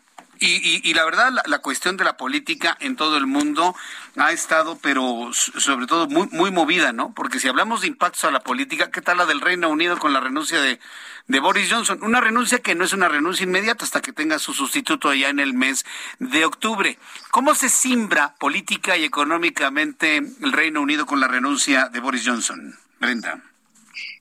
Pues mira, la renuncia es eh, eh, era inevitable, digamos, es la consecuencia de una explosión eh, que generaron meses de tensión Primero vino, vino en 2020 la remodelación de la residencia oficial del primer ministro Johnson y su esposa Kerry, en donde hubo una gran cantidad de recursos eh, que vinieron, entre comillas, a manera de donativo, pero que nunca pudieron justificar bien de dónde procedían. Incluso hubieron em, demandas por temas de corrupción en contra de Boris Johnson a partir de esta remodelación. Después viene el famoso Partygate, en donde se demuestra que Boris Johnson durante el confinamiento duro de la pandemia llevó a cabo más de una docena de fiestas, eh, pues muchas de ellas en su residencia oficial, en las que invitaba amigos en un momento en donde los británicos no podían ver más que a dos personas, no podían ir al funeral de sus padres, el primer ministro, aquel que ponía la norma, la rompía de manera flagrante. Y entonces esto genera enorme escosor, hay un voto de confianza em, que buscaba desde su partido quitarle la presidencia, digamos, la dirigencia del partido y por tanto la, eh, la posición del primer ministro y fracasa porque el 59% de los legisladores de su partido lo van apoyando. Pero ahí sí ya se veía realmente un deterioro profundo en el gobierno de Boris Johnson y pues el tiro de gracia se lo dan en las últimas semanas, por un lado, los pésimos resultados del Partido Conservador en las elecciones locales y por otro lado, el caso de Chris Pincher, un legislador eh, conservador del partido de Boris Johnson, que eh, Boris Johnson promueve a una alta posición dentro de la estructura del partido, a pesar de tener conocimiento de que había acusaciones por acoso sexual en contra de Pincher. Y esta sí que es la gota que derrama el vaso, porque eh, incluso Boris Johnson tiene que reconocer en el Parlamento británico que él sabía esto y dice que lo había olvidado, cosa que nadie cree y es una mentira que de plano es la gota que derrama el vaso.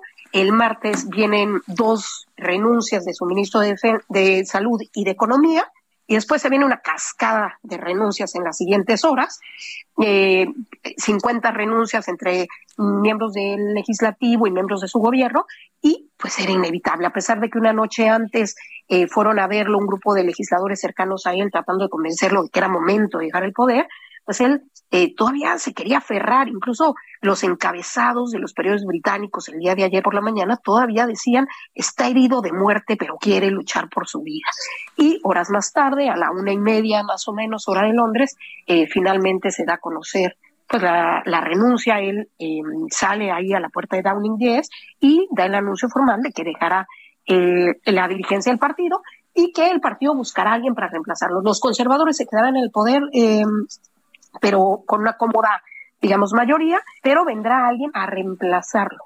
El tema es que él espera que sea hasta octubre, hay una presión importante para que suceda antes de ello, habrá que ver si le da eh, lo poco que le queda de influencia para estirar los tiempos hasta octubre. Incluso sus detractores dicen que quiere estirarlos para poder casarse en la residencia de verano del primer ministro.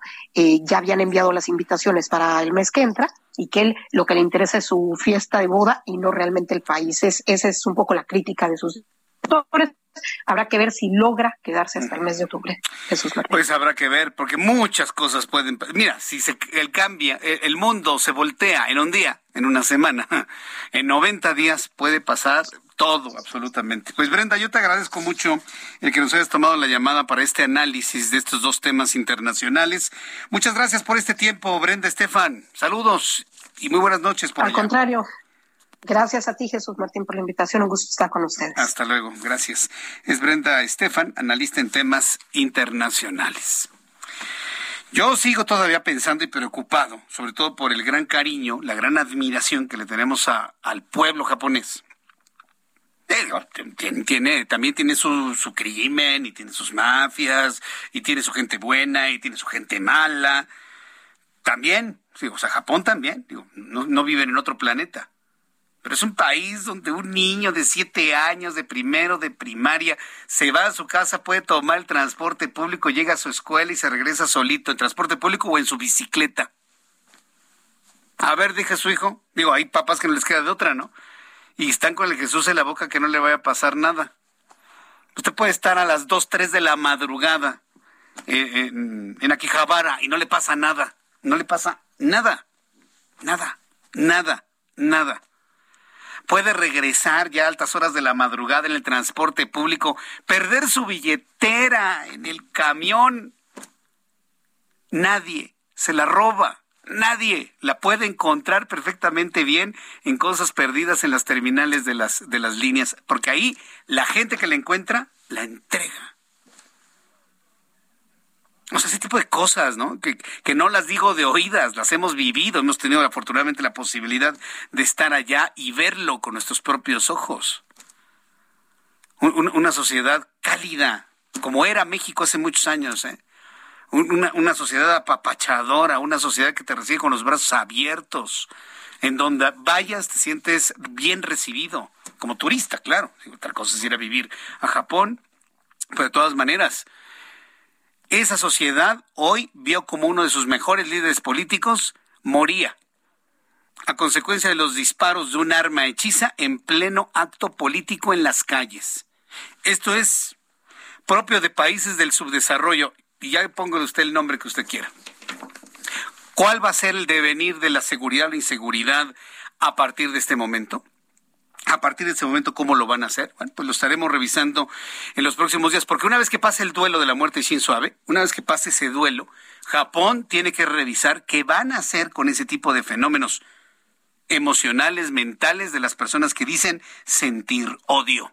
Son las 7.44 hora del centro de la República Mexicana. Me había quedado la mitad del tema de Twitter. Me había quedado la mitad del tema de Twitter. Porque de las cosas importantes, pues Twitter llega a trascender a veces a muchos asuntos del mundo porque es una red social mundial.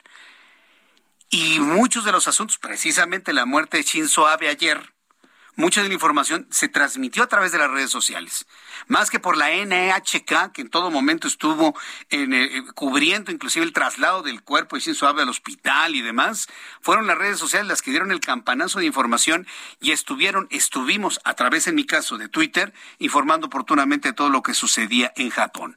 Twitter es una red social muy importante, aunque no es tan grande como Instagram, aunque no es tan grande como Facebook, y creo que ya WhatsApp inclusive ya la rebasó. Twitter es la plataforma en donde se dan a conocer las noticias, los acontecimientos.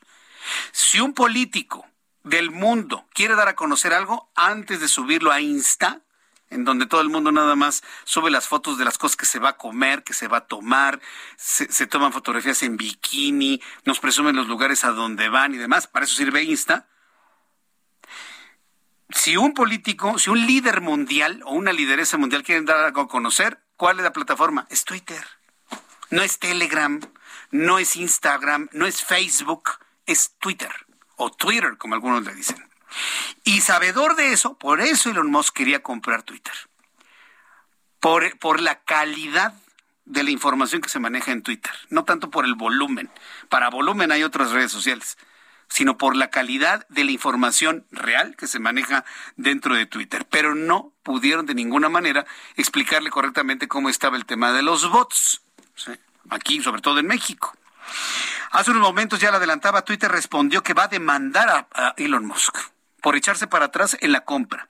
Respondió que demandará al presidente de Tesla Space, eh, de Tesla y SpaceX, Elon Musk por cancelar el acuerdo de compra por 44 mil millones de dólares. La red social argumenta que el dueño de Tesla pues habría violado el acuerdo ya establecido, por lo que emprenderá acciones legales para que se cumpla lo establecido y obtener una compensación. Dice, ah, bueno, no me vas a comprar, por lo menos me vas a compensar porque yo ya me había hecho a la idea que me ibas a comprar. Esa es la, argumentación de Twitter. Imagínense nada más, ¿no?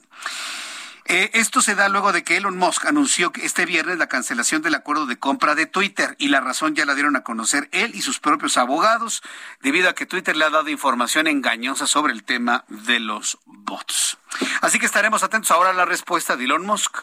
¿Le va a dar algo a Twitter para que lo suelten en esa intención de compra? Pero le voy a decir una cosa, conociendo cómo se dan este tipo de cosas en otras partes del mundo, incluyendo México, esto es un amarre para poderle, para que no se vaya Elon Musk, oye, ya te aclaré la, la, información, ya no me des 44 mil, dame 40 mil millones de dólares.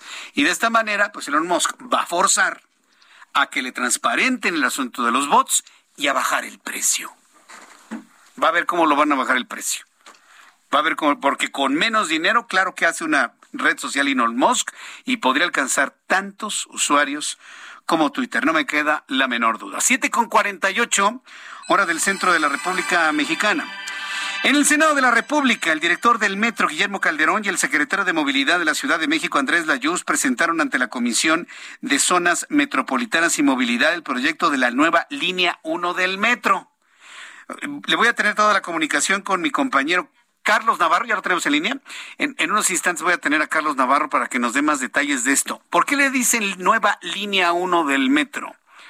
Le dicen nueva línea 1 del metro porque ya nos lo dijo Guillermo Calderón en entrevista, tanto en radio como en televisión, que de lo que se está hablando, el mantenimiento del cual hemos estado informándole de la línea 1 eh, del metro, no es nada más un mantenimiento, es una verdadera reconstrucción. Oiga, se van a cambiar los rieles se van a cambiar los rieles y los durmientes. Los durmientes de la línea 1 son de madera de 1968. Para que se dé usted una idea, 69. Son eh, durmientes de madera todavía. Los van a cambiar por unos durmientes, claro, que no se rompan como los del tren Maya. Porque los durmientes del tren Maya se rompieron al primer paso del tren. ¿Ya tenemos a Carlos? Bueno, pues eh, sepa usted entonces que, bueno, finalmente el secretario de Movilidad y Andrés Layuz presentaron ante la Comisión de Zonas Metropolitanas y Movilidad el proyecto de la nueva línea 1 del metro. Y esto lo hicieron en el Senado de la República. Otro asunto importante para quienes nos escuchan en el centro del país, Eduardo Clark García, director de la Agencia Digital de Innovación Pública, informó que el próximo lunes Mucha atención, por favor. El próximo lunes dará inicio la vacunación contra COVID-19 para niños de 9 años y continuará con la aplicación del biológico anticovid para menores de 10 a 12 años. El gobierno de la Ciudad de México explicó que no se integró a los niños de 5 a 8 años de edad porque se cuentan con 90 mil vacunas, por lo que no podrán cubrir todos los menores faltantes. ¿Ya tenemos a Carlos? Ah, Vamos con mi compañero Carlos Navarro con todo este tema presentado en el Senado de la República por la Secretaría de Movilidad. Adelante, Carlos, gusto en saludarte. Bienvenido. Buenas noches.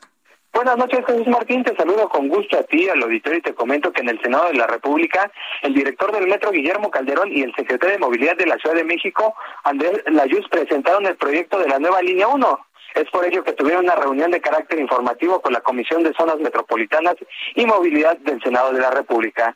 En este caso, el titular del metro expuso a las y los legisladores en qué consiste el proyecto de modernización integral de la línea 1, así como una explicación detallada del por qué se requiere la renovación y los beneficios a los usuarios que generará la nueva línea 1. Por su parte, la YUS expuso el plan de apoyo de movilidad que operará desde el lunes 11 de julio hasta febrero próximo, periodo en el que se llevará a cabo la modernización de la línea 1 en su primera fase. Recordemos que ya este lunes, este lunes ya no estará en servicio parte de la línea rosa, la, la que va de oriente a poniente, y es que se van a destinar alrededor de 33 mil millones de pesos a pagar a 19 años por parte de la Ciudad de México y en este caso pues se va a estar renovando la línea 1. Incluso la misma senadora Xochitl Gálvez del PAN felicitó por la modernización de la línea 1, le dijo que qué bueno que están tomando estas decisiones. La senadora Patricia Mercado, presidenta de la Comisión de Zonas Metropolitanas y Movilidad, también reconoció este trabajo y les brindó el apoyo por parte del Senado de la República. Así es que antes de que se comiencen estas obras, los funcionarios tanto de Secretaría de Movilidad como del Metro están explicando lo que se va a hacer en esta importante línea del Metro que tantos miles y miles de usuarios transporta día a día. Jesús Martín, la información que te tengo. Muchas gracias por la información, Carlos Navarro. Hasta luego, buenas Ah, noches. Hasta luego, muy buenas noches. Luego me preguntan algunos amigos, oiga Jesús Martín, ¿dónde lo puedo escuchar? En Cuernavaca, Morelos. Mire que la potencia de nuestra emisora de, eh, de la Ciudad de México, el 98.5 de FM, cubre muy bien la gran parte del estado de Morelos. Saludos a nuestros amigos en la zona de Balnearios, allá en el municipio de Yautepec, en la ciudad de Cuernavaca, en la ciudad de Cuautla, que nos escuchan a través del 98.5 de FM. Hay noticias desde Morelos.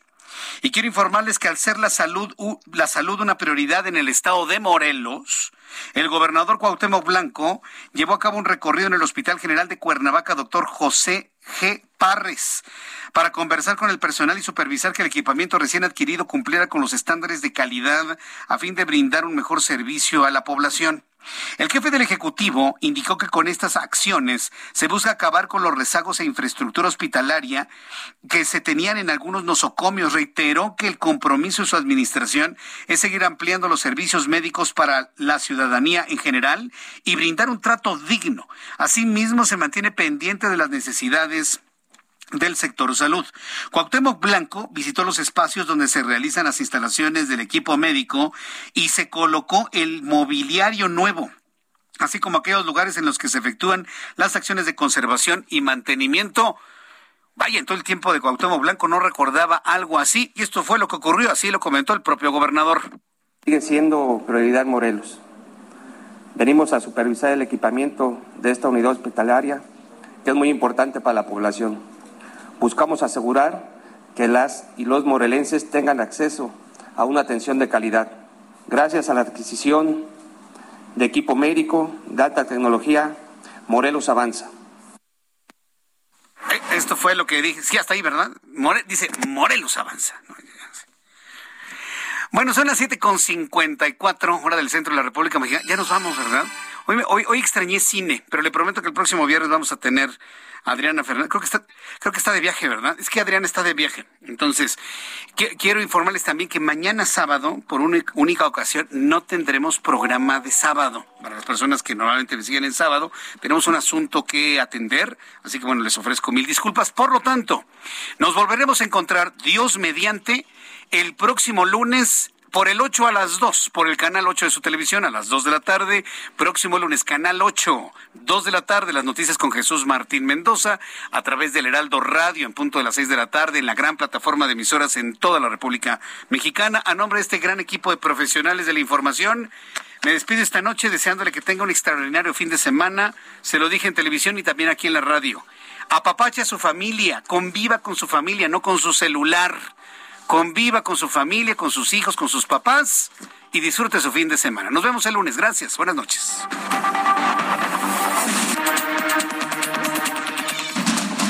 Esto fue Heraldo Noticias de la tarde con Jesús Martín Mendoza.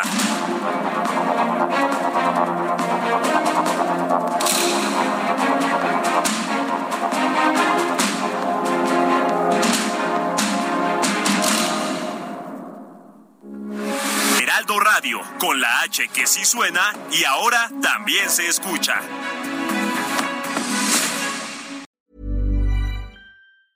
Ever catch yourself eating the same flavorless dinner three days in a row? Dreaming of something better? Well, HelloFresh is your guilt free dream come true, baby. It's me, Kiki Palmer. Let's wake up those taste buds with hot, juicy pecan crusted chicken or garlic butter shrimp scampi. Mm. Hello Fresh. Stop dreaming of all the delicious possibilities and dig in at HelloFresh.com. Let's get this dinner party started.